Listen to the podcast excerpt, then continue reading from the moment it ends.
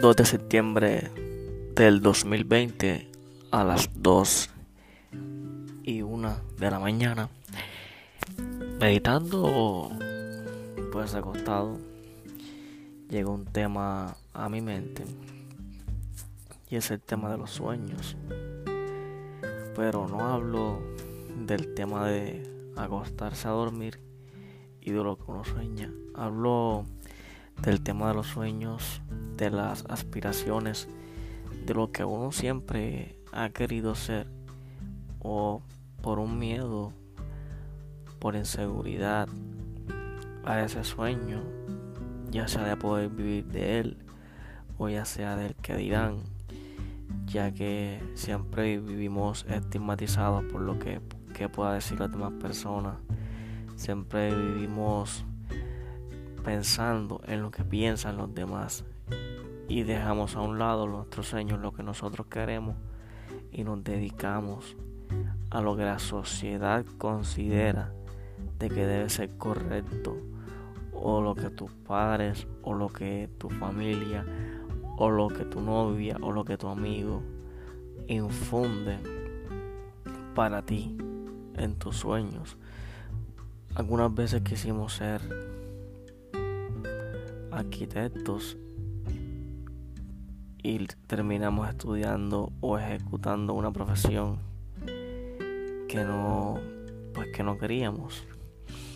Algunas veces quisimos ser músicos artistas y terminamos ejecutando una profesión que aparentemente nos brinda seguridad o estabilidad obviando o dejando a un lado lo que en realidad nos hace felices. Tenemos una sola vida, una sola vida para reír, llorar, cantar, para vivir haciendo lo que a uno personalmente nos llena. Pero el sistema educacional desde casa, desde las escuelas, desde siempre, ha infundido el miedo ha infundido el miedo para tú ser quien quieres ser. Solamente los valientes, solamente quien se atreve, solamente quien obvia todo este sistema que se encierra muchas veces, hace y logra vivir y hacer de lo que de lo que él quiere, de lo que él sueña, de lo que uno quiere lograr en esta vida, de lo que en realidad nos hace feliz. Nacimos para luchar y luego merecer en mi bachillerato tuve un gran amigo, tengo un gran amigo y hoy en día tengo una gran relación con él. Eh, éramos dos artistas. Él es artista plástico y yo soy un artista musical. Cuando nosotros llegamos a décimo de bachillerato en Colombia, se da una oportunidad para hacer una media técnica que es una carrera alternativa que se hace por las tardes. Nosotros el bachillerato del colegio lo estudiamos normal en el día y en las tardes, dos días a la semana, estudiamos una carrera alternativa.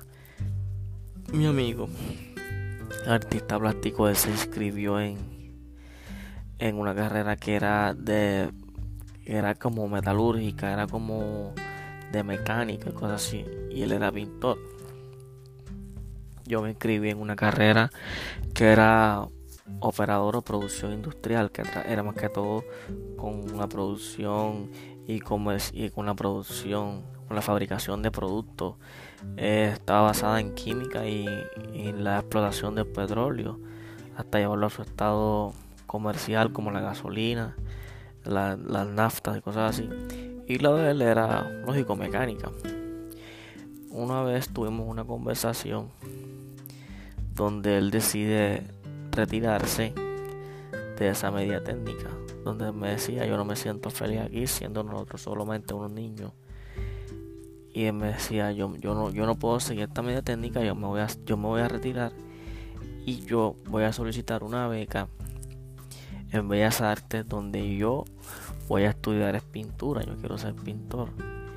Entonces, yo siendo un poco pensando en un plan B, yo le decía a él, eh, ¿por qué mejor de día no estudiar la pintura y en las tardes estudiar lo que es la mecánica y así tienes como que puedes hacer puedes hacer tus dos carreras puedas hacer tus dos carreras y si la pintura no te funciona puedas puedas ejecutar otra otra cosa que te solvente a ti en la vida.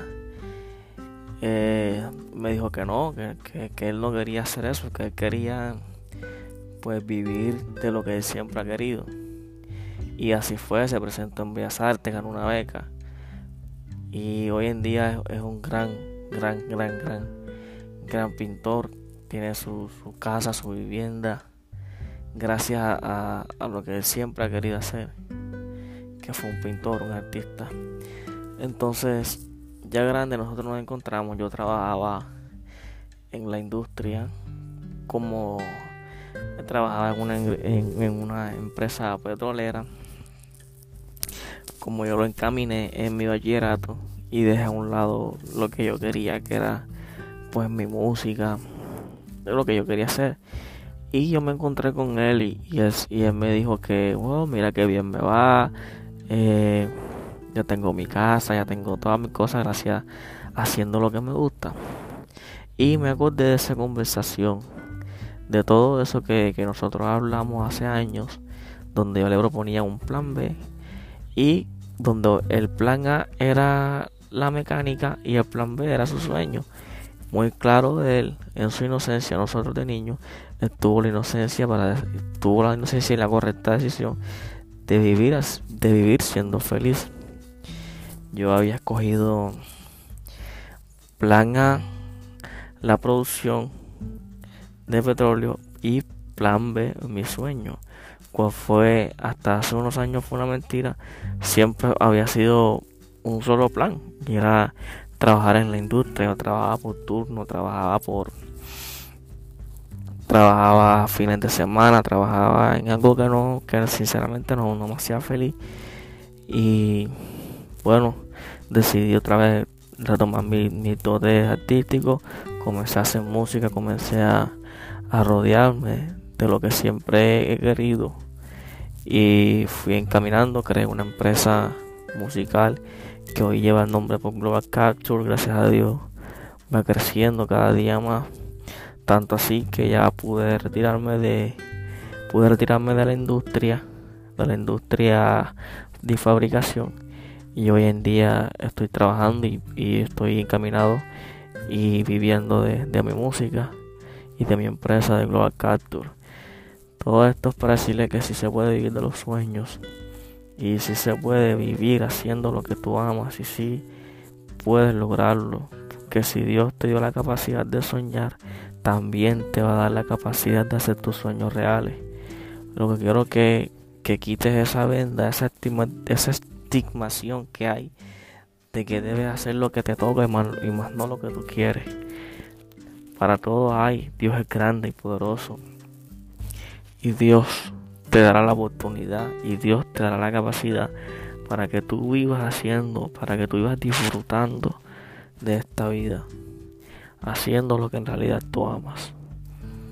Rey Varón, estos son los podcasts de Rayby.